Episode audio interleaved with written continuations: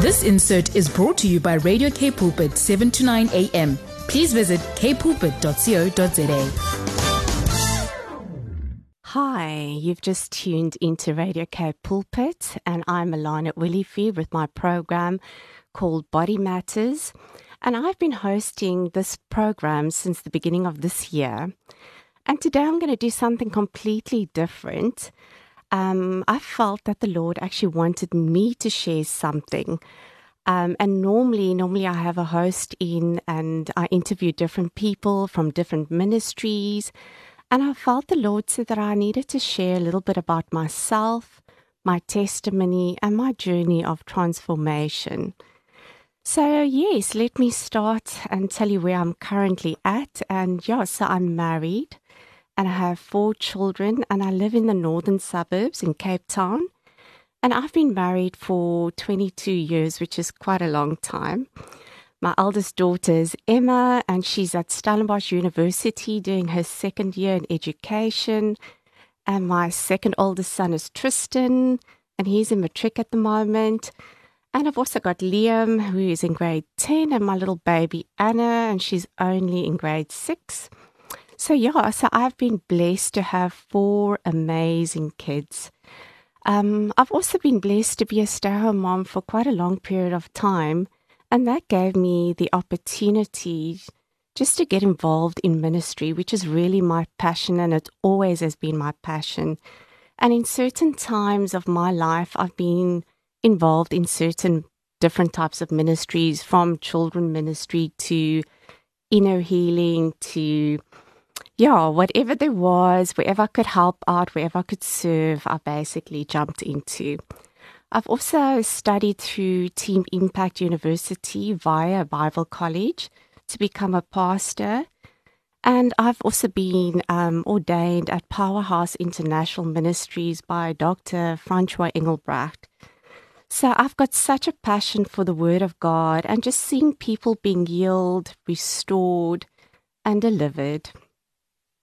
I just want to share a little bit about my background, where I grew up, and yeah, so I, I was born and bred in Cape Town, and um, I grew up in the southern suburbs in a very middle class family, and I'm the oldest of three children, and I have a twin brother and sister. And my mom, she was also the oldest of seven children, and who, who she had a very extremely strict German dad. And I must say, my mom fell pregnant with me when she was 17 years old. So you can imagine what the implications of that was for her. My dad at that stage was probably about 19 and 19, 20 years of age. And he was the oldest of 11 children. So yes, and, I, and they got married shortly I was, after I was born. And then five years later, my brother and sister were born, the twins. So just going a little bit back of, you know, where I grew up um, and what I can remember.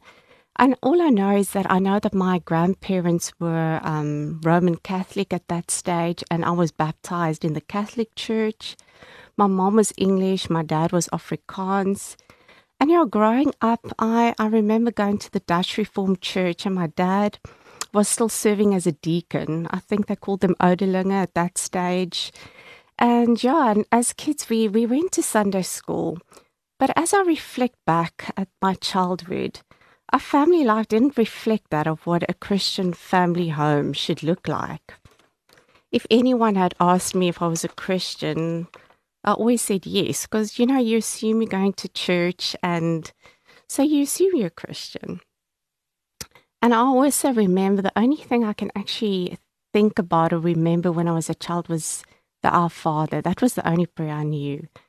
So yeah, so our um, experience or my experience of growing up is very limited limited of what a, a Christian household should look like.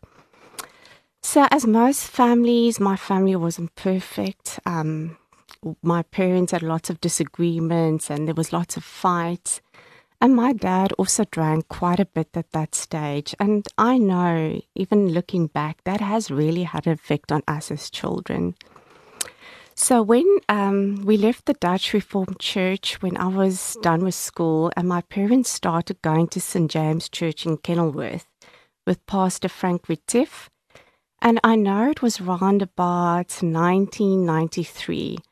That was the same year that St. James Massacre took place. And um, yeah, there was 11 people killed during that time, and so many people were injured. And the church was quite big. There was about a thousand people that could be seated. And I can still remember that we were planning to go that evening, but praise God, we didn't go. So, yes, so um, the nice part about going to church is that that was the first time I think we started really getting to know what it was to be a Christian. And I know my dad um, joined the alcohol um, victorious, which was called AV. It was a ministry that was part of St. James Church. And my dad, he at that stage completely, completely stopped drinking. And my parents both got involved in AV.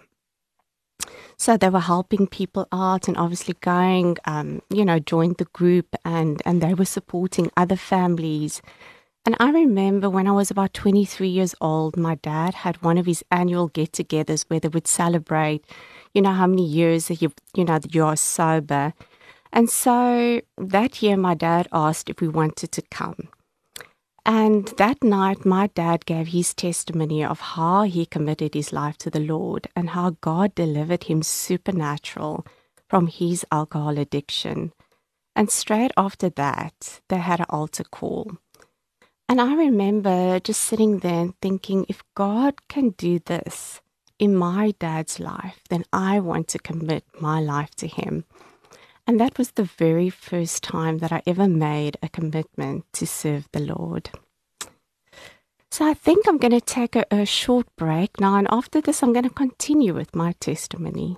Welcome back. Um, if you've just tuned into, you've just tuned into Body Matters, and I'm Alana at Willie for you.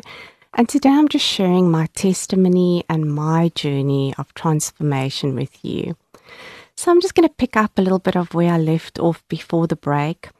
And as I said, I gave my life to the Lord when I was 23 years old, but nothing really changed much about my life. I still did whatever I wanted to do. And yeah, so life just carried on as normal. Um, when I was 24 years old, I met my husband, and at that stage of my life, I was I was not planning to get married. I was I was heading to London, and Jacques, my husband, was part of um, a church group which was called the Kaya Ministries, which is now Oak Hill in Durbanville. And so, as we were dating, he started to invite me once a week to a home cell group.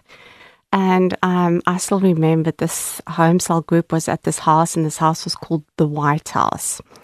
And then, yeah, and then later on, he started inviting me to go to church. And yeah, and I remember the people were so happy when I met these people that would hug you and welcome you.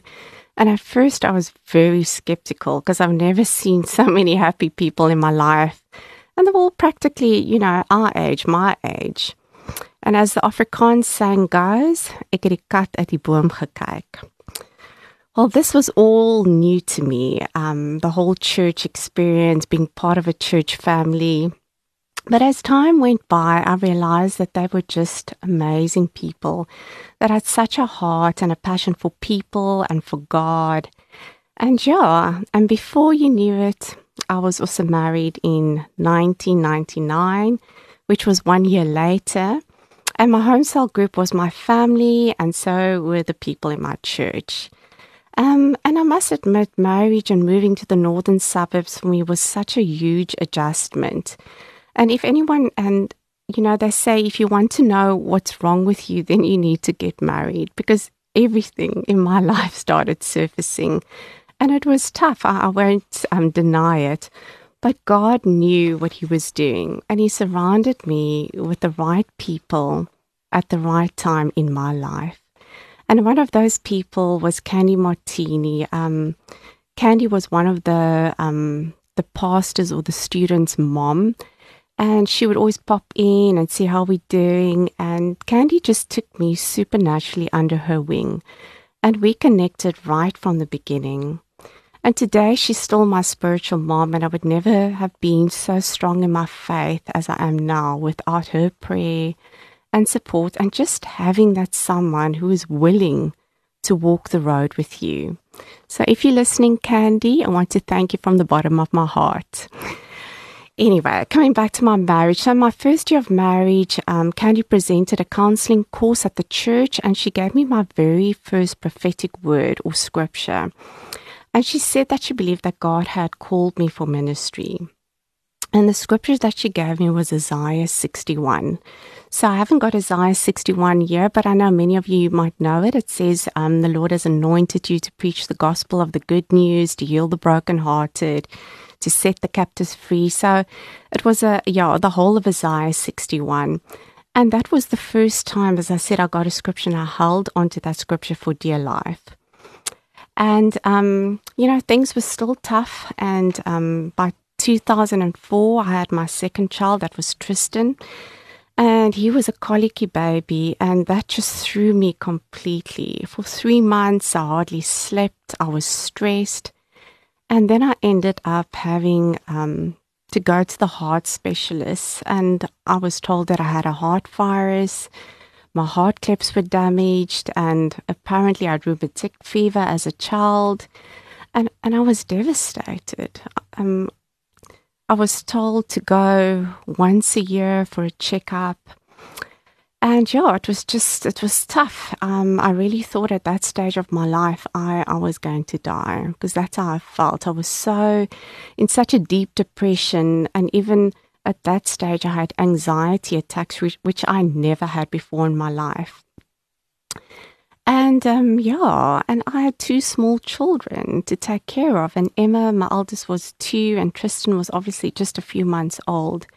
And I remember I pleaded with the Lord for the sake of my children. I said, Lord, I don't want to die. All I have was Isaiah 61. And I said to God, please, I don't want to die until you fulfill Isaiah 61 in my life. You said you've called me, and as I was praying that prayer, I just saw a battle in the spirit between between angels one of the Lord and the angel of darkness, and I just felt like there was such a battle for my soul. And during that time, there was a um, a ladies' camp that was host that was going to be hosted at the church, and I just knew in my heart that I needed to go. So, as I said, um, you know, as I said to the Lord, you have to do something. So that weekend, I went and I said to the Lord, Lord, you need to do something, otherwise, I'm going to die. And I remember so clearly going to the camp, and that Saturday morning, um, we were we could get baptized. So all the ladies could go, those who wanted to get baptized, and I went. And they had a lady who there was a lady that baptized me, and she said to me after she baptized me, she said, "Your life will never be the same again." And the afternoon, there was some teaching, and there was some praise and worship, and I remember it was a warm day, and I closed my eyes and I was just praising and worshiping. And all of a sudden, I felt a breeze from nowhere. I still remember opening up my eyes. It felt so weird, and I was looking around to see where where did this wind come from. And anyway, as the day progressed, the evening, everybody could go for prayer, and they started about eight o'clock, and by eleven o'clock, they were still praying. And I just said to God, Well, God, no one's praying for me. You know, so stubborn. If no one's going to pray for me, I'm going to bed. And as I was walking towards the door, um, there was a lady called Rosemary Yonk, and um, she just stopped me and she said to me, You're not going anywhere because God is going to do something amazing in your life tonight. And so I went and go sit down and I waited, and there was, I think, about a handful of people left.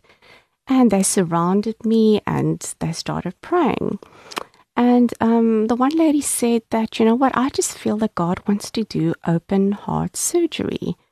And my pastor got so excited, she jumped up and she said, You won't believe it. The word that I received for the camp was that we were going to do open heart surgery.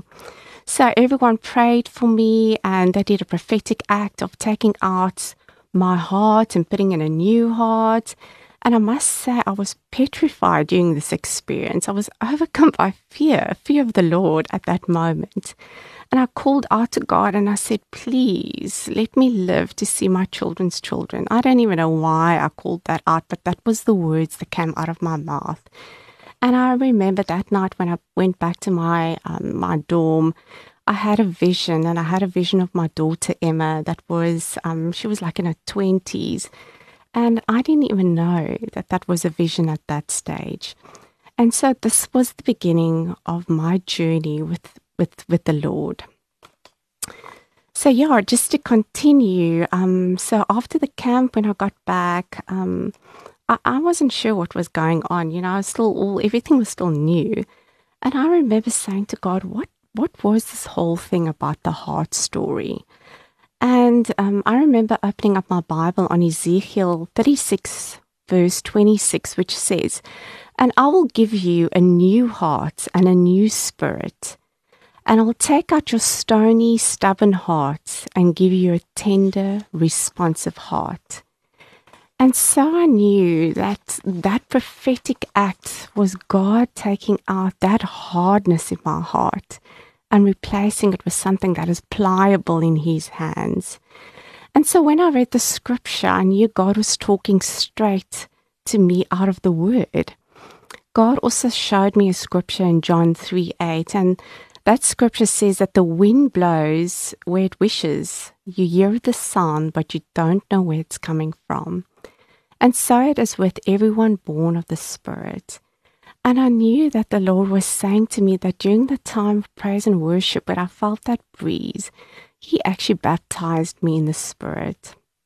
Because I could feel the wind, but I, I didn't know where it was coming from. And the first time in my life, this was the first time in my life that I experienced God in such a real way.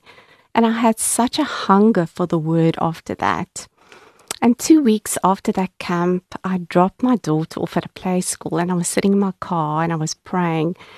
And I had my Bible next to me on the seat and I was still praying, God, I don't want to die, even after everything God had done on the camp. You know, a little, me of, of, you know, little faith. But, um, and I said to God again, Lord, I want to see my children's children. And I flipped my Bible open on Psalm 128, verse 6, which God said, May you live to see your children's children. Peace be on Israel. And I just sat there and I sobbed and I said, God, you are real. You are a real God. I mean, I've just been praying and you've answered me straight from the word. And um, yeah, and then after that, I was supposed to go for my heart checkup and my to the specialist. And I just remembered I phoned the receptionist to cancel my appointment. And, you know, I was so bold. I said, I'm not coming back because God had healed my heart. And please tell the doctor I'm canceling my appointment.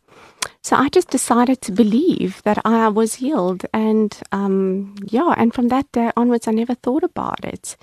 And today, I mean, I've, I've run half marathons, I've done things that I probably would have never have done at that stage of my life. And I knew that God had did something amazing in my life. And this was not just a, a, God that's in your imagination sitting in a cloud, but God had become so real to me. And it was that, that relationship with Him when I could sit and talk to Him and He actually answers me.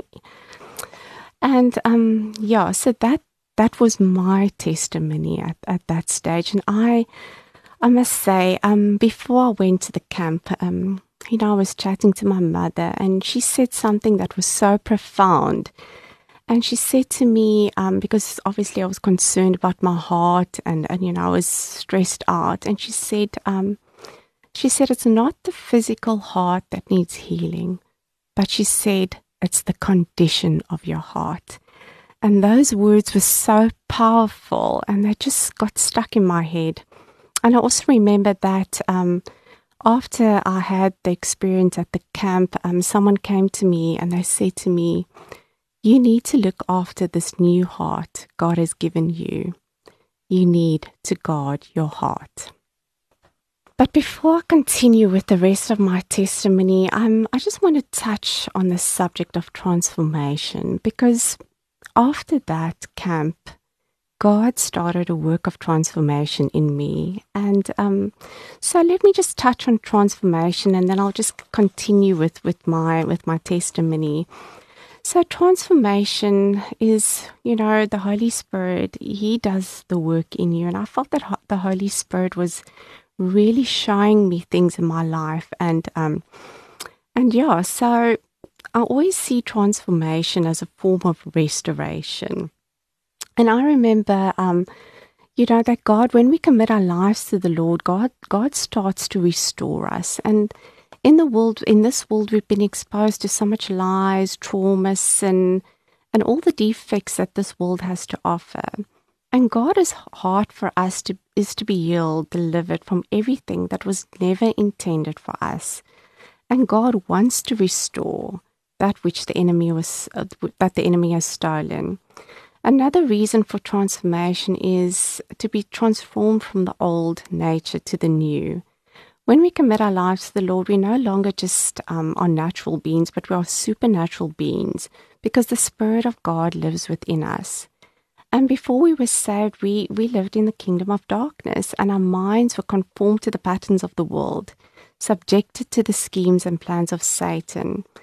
And even though we live in this world, we no longer belong to the world, and therefore we need a new mindset. So when we get saved, we it's not that we um, that we live for ourselves anymore. Um, you know, we live to do the will of God, and it says there in Galatians two twenty, it's no longer I who live, but Christ who lives within me.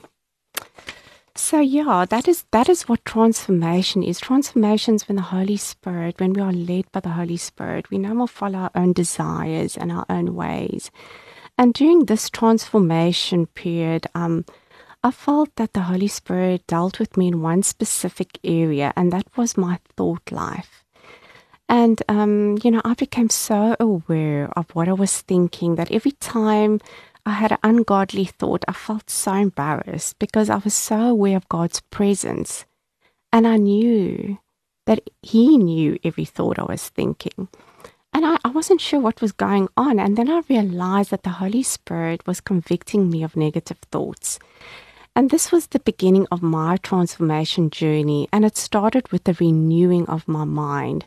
And this is what I've learned that firstly, transformation starts in the mind. And in Romans 12, 2, it says, Do not conform to the patterns of this world, but be transformed by the renewing of your mind. Then you'll be able to test and approve what God's will is His good, pleasing, and perfect will. So it says that we are transformed by our minds, and, um, and then we will know what God's will is for our life. And because of the Holy Spirit, we have access to Christ. So the Bible says that when we are, um, you know, when we accept Jesus in our lives and the Holy Spirit comes to fill us, that we have got the mind of Christ. So in 1 Corinthians 12 16, it says, For who has known the mind of the Lord that he may instruct him? But we have the mind of Christ. So God was lining my thoughts up with his thoughts. And I also learned that the enemy attacks our thoughts. And then the enemy will always present us with thoughts that are deceptive and tempting. And these thoughts are always opposing God's will. And as I started growing in the Spirit and being sensitive to the Holy Spirit in, in, in, that time and spending time in the Word, I realized that I could recognize when the enemy put a word, uh, you know, would, would come and mess with my mind or put in an image or something that I knew wasn't from God. So the word says that it's our responsibility, according to the word, to take our thoughts captive and bring it under the obedience of Christ. And yeah, in Corinthians 2 or 2 Corinthians 10 4 to 6, it says, For the weapons of our warfare are not cardinal but mighty in God for pulling down strongholds, casting down arguments, and every high thing that exalts against the knowledge of God, bringing every thought captive into the obedience of Christ, and being ready to punish all disobedience when your obedience is fulfilled. And I realized that the casting down of the arguments, which they say in this verse, was that whole thing of replaying all those negative things that people had said and done in my life and the things that people um, you know the, those images that you you know you replay it and replay it and replay it. And that that wasn't god's heart. And I, I also knew that at that stage I, I struggled with depression and anxiety and you know so god had to replace all those negative thoughts with positive thoughts and uh, another lesson that the Holy Spirit taught me was that every time I was irritated or angry or depressed or emotional, I had to examine what I was thinking about before I started feeling that way.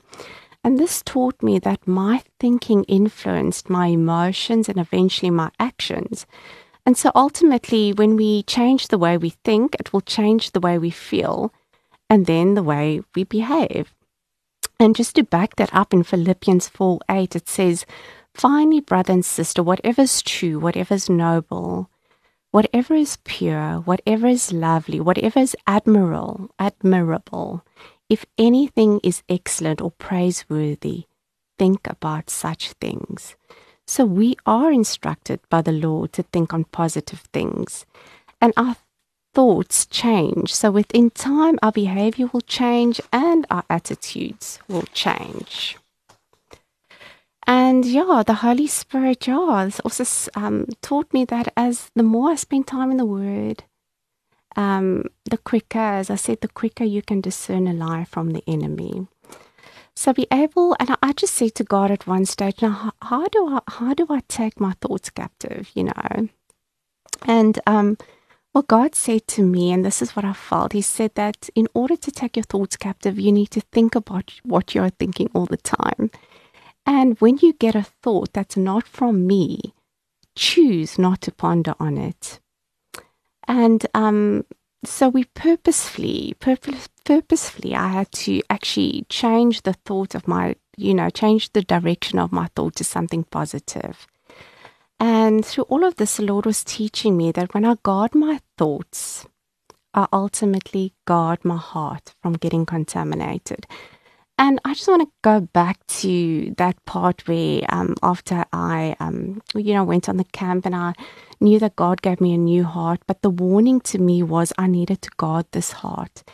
And I found that what the Holy Spirit was busy with all the time is through the transformation of my mind, by taking my thoughts captive, I was guarding my heart.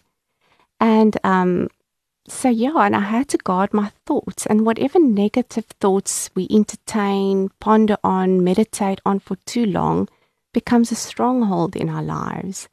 And whatever lies we choose to entertain in our thoughts will eventually become a truth. So um, lies become truths in our own life. But before I end off, I just want to just read um, something from Frank Outlaw, which I thought was so uh, appropriate for, for this discussion. And it says, Watch your thoughts, for they become your words, and watch your words, for they become your actions. Watch your actions, for they become your habits. Watch your habits, for they become your character.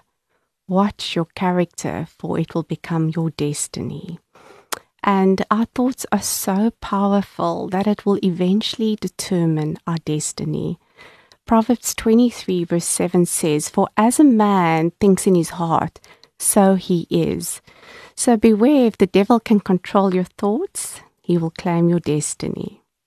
So yes, I'm nearing at the end, and I just want to end off there with my, um, you know, with my testimony and how God has through this whole um, process of of um, just renewing my mind and just been talking about guarding my heart. So um yeah, I'm going to come back, and so I think we should take a short break.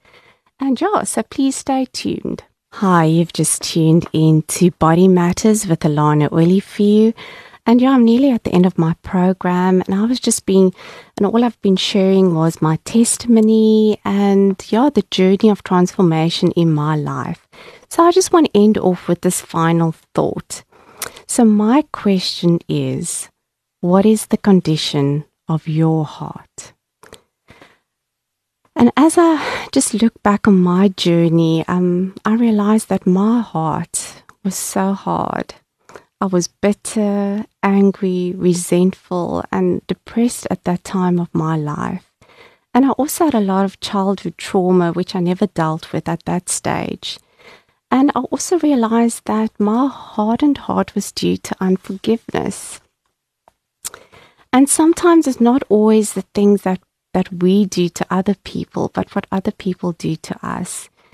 And as part of my journey, I also felt that God was, was talking to me about forgiveness. So today it's just about walking daily in forgiveness. And um, Matthew 6, verse 14 says, For if you forgive others when they sin against you, so your heavenly Father will forgive you. So, yes, God gave me a chance, a second chance. He took out that stony heart of mine and He gave me a heart that is pliable in His hands. And when we commit our lives in His hands, He says that He's the one that makes us willing and able to obey Him. The work He starts in us, He says He will bring it to completion. And I want to tell you today out there, it doesn't matter how damaged you think you are. God can take what is broken and turn it into an art piece. None of us are perfect. In fact, all of us fall short of the glory of God. And even in my own life, God is continually working in me. And today, I just want to, um, yeah, just send out an invitation to you. Give just to give God another chance in your life. And maybe you already have given God a chance in your life, or maybe you just feel like you've fallen fallen back and you know God is you've drifted from him. So today I just want to pray for you. So um yeah, so let's just pray. If you you can just repeat this after me and um if you want to accept Jesus in your life or if you just feel like you just want to get on that place where, where God can just, you know, do what He wants to do in your life. So let's pray. Father, I am a sinner. Wash me clean with your blood. Today I choose to surrender my life to you. And I want to make you Lord and God over my life. Fill me with your Holy Spirit and let your perfect plan be fulfilled in my life. In Jesus' name, amen. So if you prayed this prayer, I believe that you are a child of God. And yeah, I just want to just thank you for joining me. Thank you for listening to my testimony.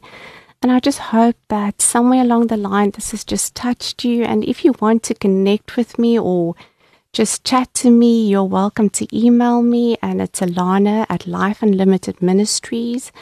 And I'm just going to um, spell it out for you Alana, A L A N A, at life, L I F E, unlimited is U N L T D ministries.com. So it's life unlimited ministries altogether.com. So thank you so much. This is unfortunately the end of the program. And if you'd also like to comment on this program, you can also go to Radio K Pulpit's web, webpage site and press the WhatsApp button. And all you need to put there is body matters. And yeah, write your comment down. I'm so looking forward to to hearing from you. And yeah, and thank you once again for joining me. And we'll meet next Saturday, same time, same frequency, with more great conversation from me, Alana Willifee. This insert was brought to you by Radio K Pulpit, 7 to 9 a.m. Please visit kpulpit.co.za.